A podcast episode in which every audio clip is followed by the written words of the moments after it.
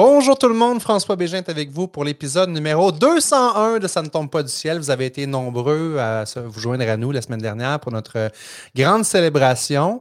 Euh, grande célébration parce qu'on a fait le lancement de notre nouvelle image. Vous la voyez présentement, ceux qui sont sur euh, Facebook avec nous et ceux qui euh, nous écoutez via podcast. Ben, vous ne pouvez pas la voir, mais allez la voir sur Facebook parce que c'est vraiment beau ce que l'équipe de l'agence M a fait. On a un nouveau logo vraiment sur la coche, très, très fier. Dave ne sera pas avec nous pour l'épisode 201. On le salue. Il va joindre à nous pour le prochain. Et on commence ça quand? Ben, on commence ça dans quelques secondes. Aujourd'hui, on reçoit Bruno Marchand, qui est directeur général de Centraide Québec Chaudière-Appalaches. Bruno va nous parler euh, du lancement de leur nouveau livre, mais euh, également de leadership vulnérable. Donc, euh, il y a plein de leaders qui nous écoutez à Ça ne tombe pas du ciel. Est-ce que vous laissez euh, voir votre côté vulnérable? Est-ce que des fois, on se met devant une belle carapace, surtout quand on parle de médias sociaux? Hein? Tout le monde est beau sur les médias sociaux, tout le monde est fin. Euh, c'est rare qu'on laisse, côté, euh, qu'on laisse montrer notre côté plus vulnérable. Donc, bienvenue à l'épisode 201 de ce podcast. Je suis très content de vous avoir avec nous. Puis merci encore de votre grande participation. Puis si vous n'avez pas visionné notre épisode 200, ben, allez l'écouter parce qu'on avait plein d'invités on a vécu vraiment un beau moment. C'est deux heures, c'est quand même long, mais euh, il y a du super contenu là-dedans. Fait commence ça quand? On commence ça maintenant.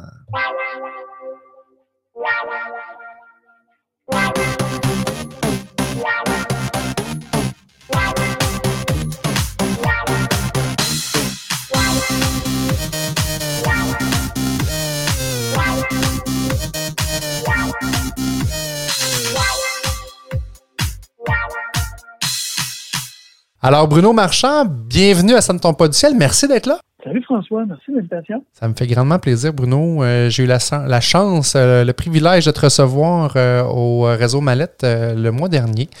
Ça a été une super présentation de ta part sur le leadership ah. vulnérable. Vraiment, là, que du bon feedback. Euh, mais avant toute chose, j'aime ça placer les choses en perspective. Euh, j'ai dit d'entrée de jeu tout à l'heure que tu étais directeur général de Centraide Québec Chaudière-Appalaches, mais parle-nous un peu de ton parcours. Qu'est-ce qui t'a amené là? Euh, ben oui, c'est intéressant. C'est pas, pas un trajet linéaire. Hein. C'est vraiment que la vie de plusieurs personnes qui nous, nous écoutent ont vécu. Moi, j'ai gradué en philosophie de l'Université euh, Laval. Alors là, déjà, les gens sont Oh, c'est compliqué. Bon, euh, non, c'est pas si compliqué que ça. J'ai adoré mon parcours. Et euh, j'ai aussi gradué en technique travail social du Cégep de Saint-Foy. Donc, deux domaines qui ne, vont pas toujours de pair. Euh, et ensuite, j'ai travaillé au Cégep de Saint-Foy, où j'ai été à la fois attaché politique de la vie étudiante, de l'association étudiante, pour ensuite pour devenir conseiller à la vie étudiante. Où là, je travaillais sur le volet mieux-être des étudiants, donc santé mentale. Euh, on était, entre autres, des travailleurs de corridor, donc c'est l'équivalent des travailleurs de rue, mais à l'intérieur, au chaud l'hiver, les conditions de travail sont beaucoup meilleures. Euh, et on, travaillait avec des activités à essayer de promouvoir la santé mentale. Déjà à l'époque, on est dans les années 90, et c'était arrivé comme ça parce qu'au Cégep, il y avait des directeurs, des directrices, des gens euh, super concernés qui disaient le cégep de Sainte-Foy ne doit pas être seulement un milieu d'éducation, mais un milieu de vie. un milieu de vie, ça veut dire que ça se préoccupe de la santé. Parce que si tu veux réussir, il faut que tu sois en santé. Mm en santé physique, mais aussi en bonne santé mentale. Et les étudiants, même s'ils sont dans la force de l'âge, à 18, 19, 20 ans, 21 ans, dépendamment s'ils sont en technique ou euh, s'ils ont fait des parcours euh, un peu variés et qui ont pris un peu plus de temps, ils ont aussi une santé mentale, ils sont aussi sujets à l'ensemble de ces espèces d'épreuves-là qu'on affronte tous. Et ils ont besoin de soutien, ils ont besoin de place pour en parler, ils ont besoin qu'on nomme ces enjeux-là et qu'ensemble, on se dise, mais comment on, travaille ça, la santé mentale, pour pas que ça dégénère. Juste une petite, un petit aparté, là. S'il y a encore des gens pour qui c'est tabou, santé mentale, c'est l'équivalent de santé physique. Maladie mentale, c'est l'équivalent de maladie physique. Si on peut faire une, si on peut grossier un peu, si on peut tourner le coin rond. Donc, d'avoir une santé mentale, on en a tous une, comme on a tous une santé physique. D'avoir des enjeux avec sa santé mentale, au cours d'une vie, c'est pas rare, c'est normal, tous nous arriver, parce que euh, il arrive des coups durs, puis on est parfois vulnérabilisé, puis on essaie que ça ne dégénère pas dans une maladie. Et surtout que ben, ce qu'il faut comprendre, je pense, Bruno, c'est qu'on ne contrôle pas ça. On dirait que ben les tabous arrivent du fait que les gens pensent que c'est par choix qu'on vit des épisodes de, santé mentale, de problématiques par rapport à ça. On dirait que c'est dans, dans l'air de penser que c'est des mauvais choix de vie ou peu importe. ça peut arriver à monsieur, madame, tout le monde. Là. Ben, en fait, ça va nous arriver. Il ne va pas nous arriver nécessairement une dépression majeure à tous. Il ne va pas nous arriver nécessairement des problèmes d'anxiété à tous. Mais on peut être sûr qu'au cours d'une vie, là, on va avoir plusieurs épisodes de vulnérabilité de notre santé mentale, où on va être fragilisé. Tu as tout à fait raison. Ça vient en général de l'extérieur, de coups durs de la vie qu'on a un peu caché dans le garde-robe, puis à un moment donné, quand on rouvre le garde-robe, on fait Oh boy, le squelette est plus gros que je pensais. Ça vient d'un paquet d'éléments de nos vies, euh, de, de, deuil qu'on va vivre, de pertes qu'on va vivre, de, de maladies qu'on va vivre, parce que la maladie physique peut avoir un impact sur notre, santé mentale. Vous étiez quelqu'un d'actif, vous êtes plus capable d'être actif. Euh, en, général, notre santé, mentale, en, notre santé mentale en mange une claque. Donc oui, et ça vient pas, même si c'est lié à la tête, ça vient pas des choix. Ça vient pas des choix. Il y a personne qui me dit, hey, moi, là, ce que je souhaite, là, c'est être malade dans ma tête. Ben ce que je souhaite, moi, là, ça être Alors, il n'y a personne qui fait ce choix. Là. Mm. Et on aime ça, mais tu sais, c'est une façon de se protéger. Hein. C'est une façon de se dire, ah, ça doit être un choix. Donc, ça veut dire que ça peut pas m'arriver parce que moi, je choisirais pas ça. J'ai comme donc, ce qui est arrivé à François, ça, c'est surtout pas moi, parce que c'est François qui a fait le choix. Non, François n'a pas plus fait le choix que moi, que personne d'autre. Avec notre vie, on va être dans des situations d'équilibre. Vont nous arriver des crises, des enjeux, des problèmes, des, éléments avec nos familles, nos enfants, qui vont nous mettre sur un pied, qui vont nous faire vaciller entre nos deux pieds, qui des fois vont nous rendre ça un peu plus dur de retrouver l'équilibre, de retomber sur nos deux pieds solides et on va avoir besoin autour de soi de soutien, et c'est tout à fait normal. Alors, j'ai travaillé là-dedans, et on a fait, je pense, le Cégep de Sainte-Foy cette école en matière de prévention de suicide. On a fait, on a eu des activités significatives qui ont prévu significativement des, suicides. On a diminué le nombre de suicides au Cégep. Euh, et c'est pas parce que dans ce cégep-là, il y en avait plus qu'ailleurs. C'est parce que ce cégep-là a décidé de prendre à bras le corps avec les autres cégeps de la région la question du suicide et de se dire on ne doit plus perdre nos étudiants. Donc, on doit agir en amont pour faire en sorte de faire de la prévention, de faire de l'intervention pour mettre sur la route des étudiants des lumières dans leurs tunnels qui vont faire en sorte qu'ils vont réussir à avoir la sortie. Et c'est ce qui m'a amené de fil à l'Association québécoise de prévention du suicide, là, j'ai travaillé pendant euh, autour de six ans à, esquisser un Québec sans suicide avec collègues, associations, organisations, avec les centres de prévention du suicide. Donc, c'est une association provinciale qui, entre autres, chapeaute la semaine de prévention du suicide, une association qui existe encore, qui fait un travail déterminant et important. Et euh, de là, euh, à Centrale Québec, euh, le PDG de Centrale Québec a pris sa retraite. Euh, il n'y avait personne pour postuler, alors ils m'ont euh, supplié à genoux de pas du tout. Mais j'ai le, le, le, PDG quitté. Euh, moi, j'étais déjà bénévole à Centrale Québec. Je croyais à cette cause-là. Je trouvais ouais. qu'il, y avait, qu'il y avait quelque chose d'important. Je le trouve encore. Et c'est en lien aussi avec mon engagement de vie, c'est-à-dire la santé mentale, la santé des gens, la, la, solidarité entre citoyens. C'est comme ça, je suis arrivé à Québec. Ça nous... une histoire pour te dire un peu le parcours. Non, mais c'est parfait. Puis je veux juste que les gens comprennent aussi que ça nous touche souvent plus près qu'on pense. Je pense que ça a été l'objet d'ailleurs d'une de, vos, une de vos campagnes il y a quelques années, mais bon, Centraide, vous touchez à plein, plein d'organismes dans la région. Euh, la pauvreté en est, en est euh, également présente dans certains de ces organismes-là, mais je me rappelle d'avoir vu ça ou d'avoir entendu ça que des fois, on pense que c'est loin de nous, là, mais des fois, c'est beaucoup plus proche que l'on pense. Ça peut être votre voisin qui. Il y a peut-être une voiture, là. on peut être dans la pauvreté puis avoir une, une job ou être entre deux jobs, puis surtout avec ce qu'on vit comme contexte présentement. Euh, fait que c'est d'avoir un regard différent, oui, sur la santé mentale. Là, il y a beaucoup d'éducation et de travail à faire, mais de façon générale sur les besoins criants de notre communauté. ça peut être du monde ah. proche de vous puis plus proche que vous pensez ben, si on demande aux gens qui nous écoutent de faire la réflexion, là, de regarder là, en, toute honnêteté autour d'eux, les collègues, les gens de leur famille, les enfants, les parents. Il n'y a personne, je pense, qui ne sera pas capable de trouver quelqu'un qui en arrache pas. Vraiment. On a tous quelqu'un autour de nous qui a eu des enjeux de santé mentale, qui a vécu dans la pauvreté, qui a perdu une job. Ça, ça fait écho à ce qu'on disait tantôt sur la santé mentale. C'est des coups, en général, qui viennent de l'extérieur, pour lesquels on est de la misère à les affronter ça, ça, il faut casser cette conception, tu as tout à fait raison, François, que c'est quelqu'un de qui veut pas travailler. C'est quelqu'un qui, qui, qui, a pas fait des mauvais choix. Puis que, donc, c'est loin de moi, ça m'arrivera pas. Ben non. Et moi, dans mon quartier, là, il y avait un homme qui a perdu son fils dans un accident de voiture. Le couple en a arraché. Le couple s'est séparé. Puis, de fil en aiguille, à travers deux, trois coups de il s'est mis comme dans, dans sa chaloupe et il s'est mis à valer de l'eau. Puis, il est tombé bas. Mm. Puis, il a eu besoin de banque alimentaire il y a eu des enjeux de santé mentale. Puis pour s'en sortir, il y a eu besoin d'organismes communautaires. Ben, c'est quoi, c'est quoi la différence entre lui et moi, là?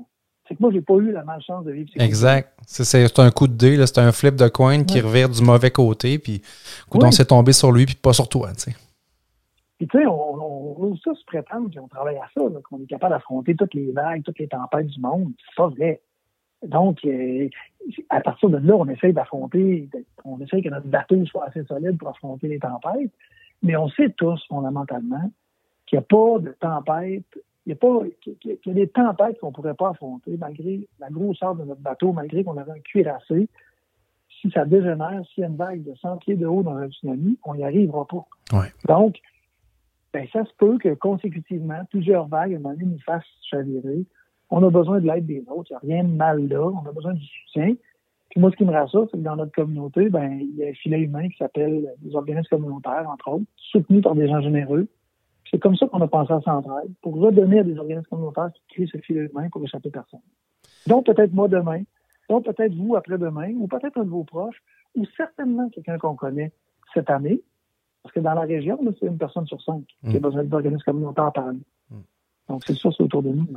Et il y a un parallèle, Bruno, entre notre sujet du jour, on va parler de leadership vulnérable, parce que tu disais, euh, quand la barre coule, ben des fois, on peut aller chercher de l'aide autour de nous. Mais pour un leader, parce qu'on a une communauté entrepreneuriale qui nous écoute, à ça ne tombe pas du ciel, euh, on en a vécu des défis dans les derniers mois, dans les dernières années. Il y en a tout le temps des défis quand tu es entrepreneur. Là, les défis derniers sont. COVID, c'est pire que jamais, ou mieux que jamais, tout dépendant de quel bord on voit ça. Mais, oui, parce qu'il y en a pour qui ça va bien.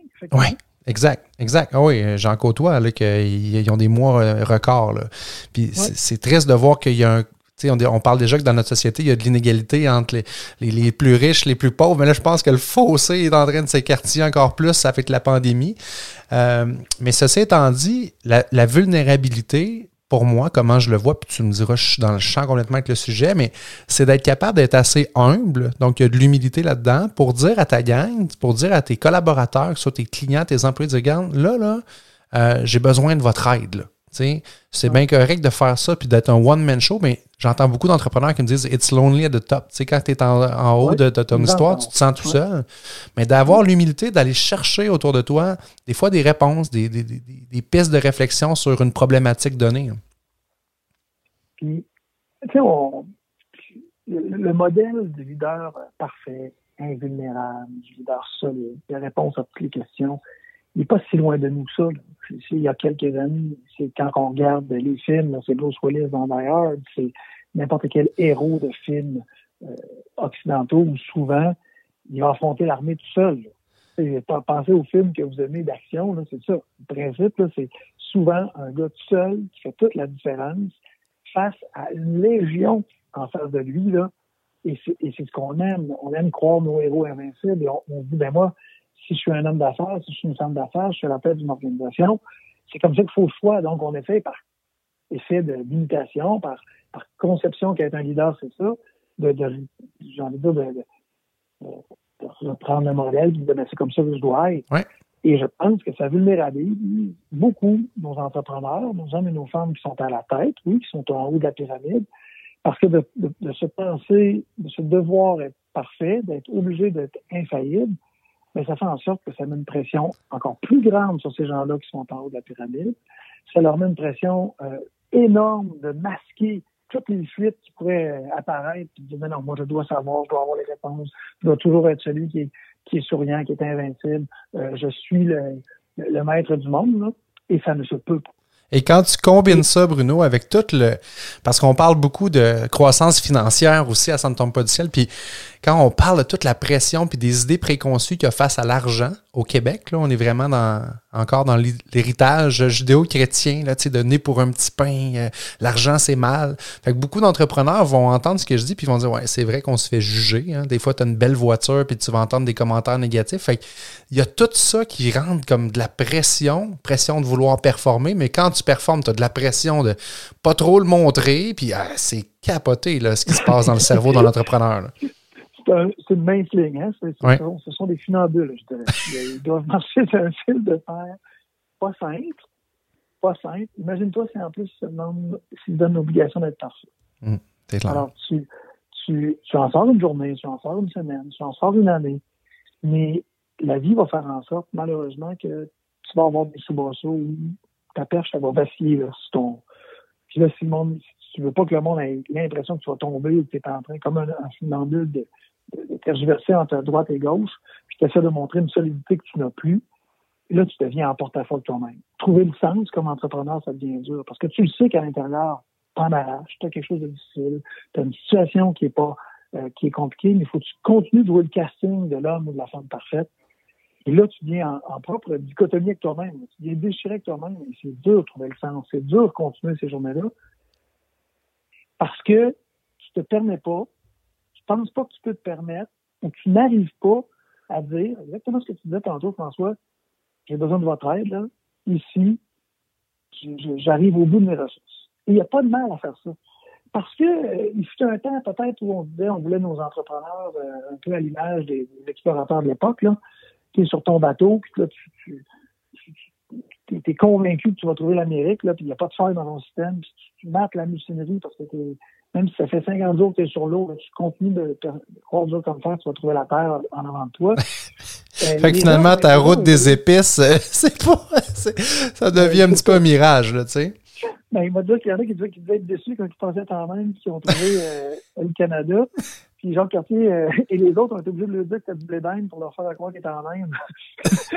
pour, pour, un peu donner euh, de, de, de laisse à la missionnerie qui s'organisait. Ben oui. Mais, mais blague à part, c'est les, les, les, gens avec qui on travaille, les nouvelles générations, mais aussi l'ensemble des gens avec qui on travaille, ne s'attendent plus à ça d'un leader. Puis même, je dirais, quand ils voient ça d'un leader, il décroche encore plus. Oui, vraiment.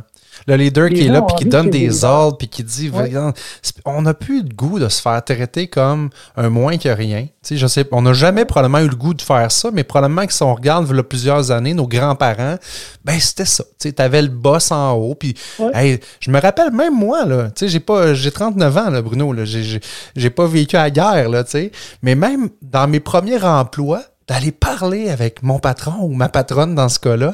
Ça me prenait tout mon petit change d'aller cogner à sa porte. J'avais peur de me faire ramasser, j'avais peur de me faire engueuler.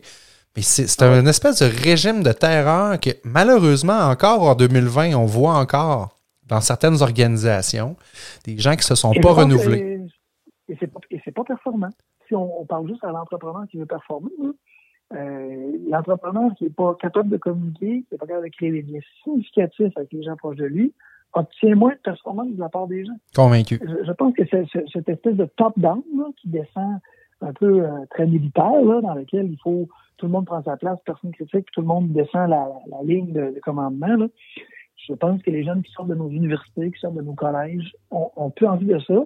Et je pense que cette ligne-là, si elle est maintenue, les gens vont avoir de la misère à recruter du monde parce que les gens veulent avoir droit au chapitre, ils veulent participer à la construction, ils veulent donner leurs idées, ils veulent être écoutés, être entendus, ils veulent être considérés, ils veulent dire tu as de l'importance et sans toi, on ne pourrait pas aller là où on va aller. Donc, tes compétences, tes forces complètent les miennes, même si c'est moi le patron, tes forces complètent les miennes et sans toi, les miennes ne sont pas suffisantes. C'est ça le message. C'est d'accepter que si je réunis 10 personnes autour de moi, elles ont des idées, elles ont des forces, elles m'amènent à voir des côtés, des facettes qu'on essaie de regarder, elles amènent des idées que moi, je n'aurais pas. Et c'est tant mieux. Et les plus grands leaders sont comme ça, Ils sont capables de, de mettre autour d'eux des gens encore plus compétents qu'eux, plus intelligents, et ils ne se sentent pas apeurés de ça, ils ne se sentent pas inquiets, ils ne se sentent, se sentent pas, menacés non plus. Non, parce que au final, pour l'entreprise, pour le, but qu'on se donne ensemble, c'est meilleur. Pour le trophée qu'on va aller chercher, c'est meilleur. Imaginez-vous un chef d'entreprise, un coach de hockey qui dit Moi, je ne veux pas avoir dans mon équipe de grands joueurs parce que je veux sur la glace être le meilleur. Exact. Parfait, mon grand. Ça marche pas. Tu vas jouer tout seul. Ben, tu vas jouer tout seul. Exact. Tu une série de gens sur la glace, empotés dans le patin. Tu vas entendre que tu leur dis Va là, fais ci, fais ça. Puis il y a peut-être des entreprises qu'il faut que ça marche comme ça parce qu'il y, a des secteurs peut-être qui nécessitent plus un top-down euh, naturel, mais la majorité des secteurs, maintenant, les gens ont envie d'embarquer sur la glace, ils ont envie de pouvoir estimer le potentiel, de participer aux décisions stratégiques, comment on va attaquer votre équipe, quelle stratégie on va prendre. Les, jeunes, les moins jeunes aussi, c'est devenu dans la culture, dans l'air du temps, ils veulent être qu'on leur laisse la partie noire pour s'exprimer, ils veulent faire partie d'un tout, mais ils veulent aussi sentir qu'ils sont partie prenante et pas juste une paire de patins à qui on dit voilà, tourne à gauche, tourne à droite, fais une passe, fais pas ci, lance, fais pas ça. Cette, stratégie-là n'amènera pas la meilleure équipe sur la c'est sûr. On a tous vu passer, Bruno, sur les médias sociaux, l'espèce d'image qui illustre la différence entre un boss et un leader. Tu sais, le boss qui est là puis qui donne des ordres d'en haut, puis le leader qui est en train de travailler avec sa gang puis qui bûche. Puis c'est ça qu'on veut voir aujourd'hui d'un leader. On veut quelqu'un qui se retrouche les manches puis qui vient avec nous sur le plancher puis qui s'implique dans notre quotidien, qui connaît notre réalité aussi, puis qui a surtout de l'ouverture que quand quelque chose ne fait pas, mais puis qu'on va voir notre patron, qu'on va voir notre leader, puis qu'on dit Hey boss, je pense que ça, là, ah ouais, écoute, t'as raison, on va, on va regarder ça, ça fait du sens. C'est l'ouverture d'esprit au lieu de dire Ouais, ben non, pas vraiment. on fait ça de même depuis 30 ans, puis ça devrait être de même encore pour les 30 prochaines années. T'sais. Fait qu'être un leader vulnérable. L'activité en place, mais en disant que c'est toi qui l'as mis. J'ai vu ça. Ben oui. Ah ouais, ok. Quelqu'un tu... une idée, tu fais non, c'est pas une bonne idée, mets en place. C'est moi qui ai eu cette idée-là. Oh, ça, c'est mauvais. Ça, ah c'est mauvais.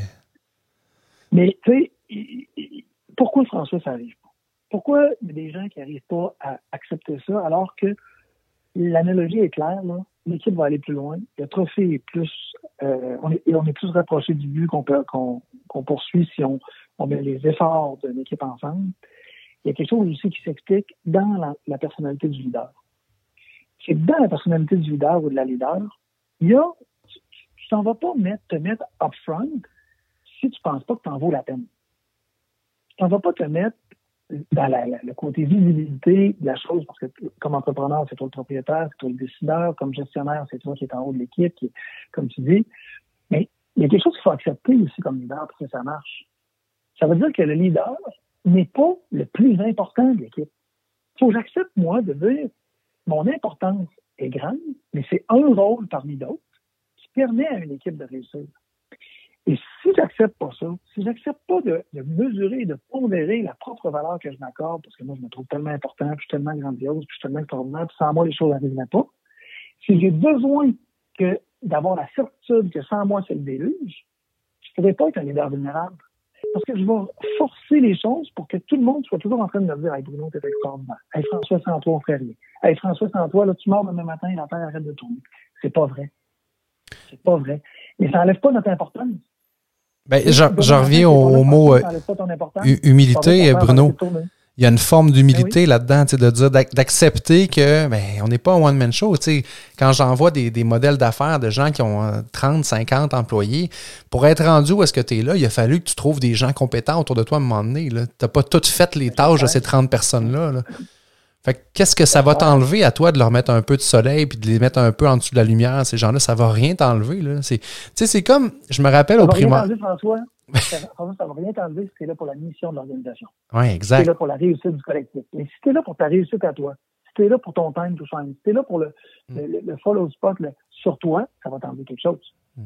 Tu vas avoir l'impression de perdre de quoi. Mais tu sais, en réalité, tu te mets en avant de ton entreprise, puis ça, c'est une recette qui, sur le court, moyen terme, c'est peut-être bon, mais sur le long terme, ça finit tout le temps par te rattraper. Ben, je pense pas que tu vas pouvoir construire la meilleure équipe. Parce que les gens vont vite comprendre que tu es là uniquement pour toi. Ils vont te laisser. Exact. Les meilleurs ne resteront pas avec toi. Puis, euh, ben, concrètement, là, les gens nous écoutent puis ils disent bon, mais ben, c'est des beaux concepts, c'est de la belle théorie. Euh, ça part par où? Quelqu'un qui peut-être qu'on s'en rend même pas compte, qu'on n'est pas tant dans la vulnérabilité, puis dans, dans l'ouverture, puis dans, dans ces valeurs-là qu'il faut mettre de l'avant, mais peut-être que comment qu'on fait pour s'en rendre compte? C'est ça ma question. Est-ce que c'est des, des, signes que, bon, mais toi, tu as un turnover d'employés qui est plus grand qu'ailleurs? Euh, il y a sûrement des indicateurs là, qui t'enlignent vers hum, je suis peut-être pas dans la bonne direction. Oui. Ben, moi, je pense que, un, tu nommes un aspect fondamental. Les gens qui sont avec toi, les gens qui te quittent, ils sont pourquoi? Parle aux gens autour de toi. Parle aux gens qui te quittent. Pourquoi tu quittes? Dis-moi sincèrement. Euh, en général, on dit que les gens quittent euh, à cause des leaders. Hmm. On dit que les gens quittent euh, à cause de qui, ne se retrouvent pas et on, a, on affuble à ton raison une importance aux leaders de ne pas avoir fait la place qu'il fallait. Donc, moi, je pense qu'il faut, moi, je pense que c'est un premier point central. Parle aux gens autour de toi dans des discussions honnêtes.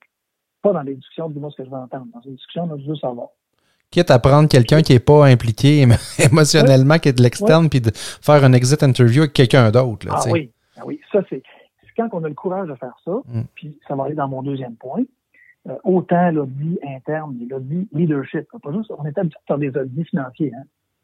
On est habitué de faire ça. On veut prouver, on veut montrer patte blanche, qu'on soit euh, dans une entreprise d'action, qu'on soit qu'on ait des partenaires d'affaires, qu'on pour nos, créanciers, peu importe. On, veut monter blanche, donc on fait des audits financiers. Mais on fait jamais d'audit leadership. En tout cas, on n'en fait pas souvent. Non, j'ai jamais entendu ça, moi. Et, c'est aussi important. Hmm. Le leadership en est où? Est-ce qu'on a le bon leadership en fonction de où nous sommes rendus? Et si on a, on a l'adapté, ben, les gens vont être capables de le faire. Tout comme on est capable de le faire pour pour la réalisation de notre mission. On est capable de des, sections de nos, services en place, des nouveaux produits, d'adapter nos produits. C'est la même affaire que le leadership. Mais pour ça, il faut avoir l'humilité de se dire on va se faire un bon diagnostic. Et ce bon diagnostic-là, ben, il y a des firmes qui font ça, il y a des entreprises qui font ça, il y a des gens compétents qui sont capables d'aller évaluer 360 l'impact des, du ou de la leader. Parce que moi, on ne fait pas juste référence ici au propriétaire d'entreprise ou au PDG de l'organisation. Ben un gestionnaire, un, chargé de projet, euh, des gens qui, ont, qui sont directeurs sont aussi ont un rôle et eux aussi, pas, le leadership général, c'est pas juste pour le grand boss en haut ou la grande boss, c'est pour tout le monde qui a un rôle de leadership. Donc, en ce sens-là, ben, je pense qu'il faut, avoir l'humilité de se regarder, de dire, OK, je vais acquérir le diagnostic et je pense que ce qui vient tout de suite après, c'est d'être, euh, j'ai un terme anglais, là, mais c'est coachable, c'est d'être d'être coachable, mm. d'être, d'avoir l'humilité de dire je ne suis pas abouti. Là. Je m'appelle François, j'ai 39 ans, je m'appelle Bruno, j'ai 48. Je ne suis pas rendu au bout de, de, ce que j'ai à faire sur, euh, dans, ce que je suis. Moi, j'aime bien l'idée. Je vais être coaché. Exact. L'idée de se voir, Bruno, comme un éternel étudiant. je pense que c'est ce qui va faire de moi quelqu'un qui va jamais vieillir, OK, ouais, physiquement, là, mais de dire, ouais, j'ai tout le temps quelque chose à apprendre de la vie. Euh, moi, je, continue à faire des cours à l'université depuis 15 euh, ans. Je fais un cours par session juste pour me garder en mode j'apprends, j'apprends. Puis j'apprends tous les jours de tout le monde, de mes clients, euh, de ma femme, de mes enfants. Tout le monde me feed. Mais si un jour tu m'entends dire, Bruno, ah, moi, je suis rendu une sommité. Hein, je suis la sommité de mon art. Mais là, viens me sacrer un bon coup de pied derrière parce que ça va vouloir dire que j'ai plus rien à apprendre de la vie puis ça va être triste en tabarouette. Non, puis ce jour-là, là, tu deviens tellement suffisant. Mm. Tu deviens comme personne tellement suffisant de penser que juste les autres peuvent apprendre. Toi, tu es, complet. Là. Euh, mais, mais bon, je partage ce que tu dis, François. Il y a quelque chose à apprendre. Euh, et d'accepter qu'on a des choses à apprendre, c'est d'accepter qu'on ne vise pas une réussite. On ne vise pas euh, quelque chose qu'on va atteindre. On, on, est ambitieux. On l'atteindra peut-être jamais, même si on est ambitieux, même si on veut l'atteindre. Mais le processus pour se rendre dans un processus d'apprentissage où chaque jour, je suis un peu meilleur. J'avais lu un livre d'une sommité euh, universitaire en Ontario sur le leadership, puis il disait les meilleurs leaders, ce sont ceux qui apprennent, pas ceux qui sont parfaits. c'est ceux qui apprennent chaque jour. Exact. Et qui le reconnaissent et qui sont capables aussi d'accepter puis de démontrer que, ah, regarde, c'est quoi, je me suis trompé dans telle, telle situation, puis je ne la referai pas, cette erreur-là. Oui. Personne n'est parfait dans la vie. oui, puis si tu t'es trompé, tu n'oses pas l'admettre, ben, tu laisses la répéter. Tu as tout à fait raison. Alors que le, jour où tu es capable de, te regarder, là, les, les deux fassent des trous, comme disait ma mère, là, faire, ouais, je me suis trompé, là, tu es déjà sur une première mot bonne étape pour ne pas répéter l'erreur. Exact. Mais ça suppose d'admettre que tu as fait une erreur. Ou qu'on a fait collectivement une erreur. Écoute, Bruno, tu nous parles de livres, puis euh, je vois le temps qui file. Je voulais qu'on parle euh, du plomb dans les ailes parce que vous venez de faire votre lancement de livre la semaine dernière. Euh, l'idée est, venue de où? Je trouve ça extraordinaire que Centraide publie un livre. J'imagine que, bon, derrière ça, il y a l'idée de mettre en lumière certaines réalités de notre société, mais j'imagine que c'est une façon aussi de lever des fonds qui est extraordinaire parce que ça sort du cadre habituel de, de, donner. Là, là, on donne, puis on reçoit un bouquin qui est, qui est vraiment tripant. Parle-nous-en un peu. Oui, bien, euh, on ne fera pas fortune avec ça parce non. que le monde de l'édition au Québec, euh, Hein, on s'entend que c'est pas. on n'est pas dans, des eaux financières, là, non, bénéfices extraordinaires. Il, pourrait y avoir un léger profit parce que les revenus nous reviennent. Évidemment, l'éditeur qui, nous soutient là-dedans a des frais et il doit les couvrir, mais on, puis ces profits-là seront bien injectés dans la communauté comme ce qui est central. Pourquoi un livre? Pourquoi ce thème-là? Ben, D'abord, pourquoi le thème? Parce que ce thème-là nous met du plomb dans les ailes. C'est le titre du livre. Et nous met du plomb dans les ailes à tous. C'est-à-dire que il y a deux menaces sur l'humanité, les deux plus grandes menaces à l'humanité, puis ça, puis ça, c'est pas nous qui les disons, là. euh, ce sont des organisations mondiales de, grand, de grand renom, euh, c'est les changements climatiques et c'est les inégalités sociales. Et là, on pourrait se dire, là, dans ce livre-là, on parle d'inégalité sociale. On pourrait dire, c'est ça, c'est pour les pauvres, les démunis, c'est pour ceux qui sont dans le plus bas des quintiles, des déciles, ceux qui ont le plus, de plus faible revenu, eux autres souffrent des inégalités. Ou encore, tu sais, des, des, des, préjugés là, du genre, on n'en a pas de ça au Québec, c'est juste en Afrique que ça se passe. Moi, j'ai eu la chance de, collaborer avec les Nations Unies pour les objectifs de développement durable dans, dans divers engagements, puis c'est fou de voir que, OK, il y, y a 17 priorités, mais on les a tous ici, au Québec et au ben Canada. Là, on a beau être privilégié, il y en a de l'inégalité partout. Là. Et elle s'accroît. Hmm. Les gens pensent que quand on regarde aux États-Unis, on fait Ah, c'est beaucoup moins pire qu'aux États-Unis, c'est beaucoup moins pire que dans d'autres endroits dans le monde, donc on est correct. Non. On a de meilleurs, euh, de meilleurs liens, on a une moins grande distance entre les, les plus riches et les plus pauvres, mais elles s'accroissent, ces inégalités-là. Et l'effet qu'elles s'accroissent, ça a, un, ça a vraiment là, un effet plombant pour tout le monde, même ceux qui sont dans les quintiles les plus élevés. Et ça, c'est documenté parce qu'il y a plus de coûts. On paye tous plus pour couvrir les, effets des inégalités, mais les effets de la pauvreté. Parce qu'on parle de la contribution dans des époques, et là, dans la pandémie, ça, c'est, euh, ça le ralentit un peu, mais la perte de main-d'œuvre, la perte de contribution, c'est une perte importante. La perte de contribution elle-même, mais la perte financière que ça entraîne. Euh, il y a plus, dans les endroits inégalitaires, il y a plus de gens emprisonnés il y a plus de coûts d'utilisation, il y a plus de violence, il y a plus de, distance entre les citoyens, les gens ont plus besoin d'engager des coûts pour se protéger. Et là, les gens qui ont s'adressent, ils, ils ont, tous voyagé aux États-Unis, et ils ont juste pensé à leur dernier voyage dans une ville américaine. Je sais que ça s'est pas fait probablement récemment, mais il y a un an, il y a deux. Mais c'est fréquent de voir des villes où on débarque, et on se fait dire, ben, si vous êtes une femme, n'allez pas à tel endroit, euh, faites attention comme couple, restez à cet endroit-là, parce que là-bas, il, y a des, enjeux euh, de, pauvreté, où il y a des enjeux de violence. Mm. Ah oui, ça existe encore. Mais c'est là-dedans qu'on veut vivre. et, et, les gens me diraient, bon, mais on ne vit pas là-dedans. mais moi, ce que je dis, je ne veux pas être prophète de malheur. Mais c'est pour ça que Centrale, on a publié un livre. C'est pour dire, on a du plomb dans les ailes dont on souffre tous des inégalités. Si on acceptait de les réduire, on aurait une meilleure communauté et on serait tous plus riches. Et l'autre chose que je veux dire par rapport à ça, c'est que là, les gens font, ça revient à ce que tu disais tantôt, les gens font, ouais, mais là, moi, je suis riche, j'ai de l'argent, j'ai tout ça me sentir coupable de ça. Non, notre propos n'est pas de dire on va réduire euh, les inégalités en baissant les gens qui ont des revenus. Notre propos est de dire qu'il faut élever les gens du bas. Hmm. Je donne un exemple. Dans les, quartiers de Québec, les quartiers centraux de Québec, il y a huit ans d'écart d'espérance de vie de moins lorsqu'on est dans un quartier défavorisé que lorsqu'on est dans un quartier favorisé comme Sillery ou dans certains lieux de Sainte-Foy ou la Haute-Ville. Incroyable. Huit ans d'écart pour quelqu'un qui naît.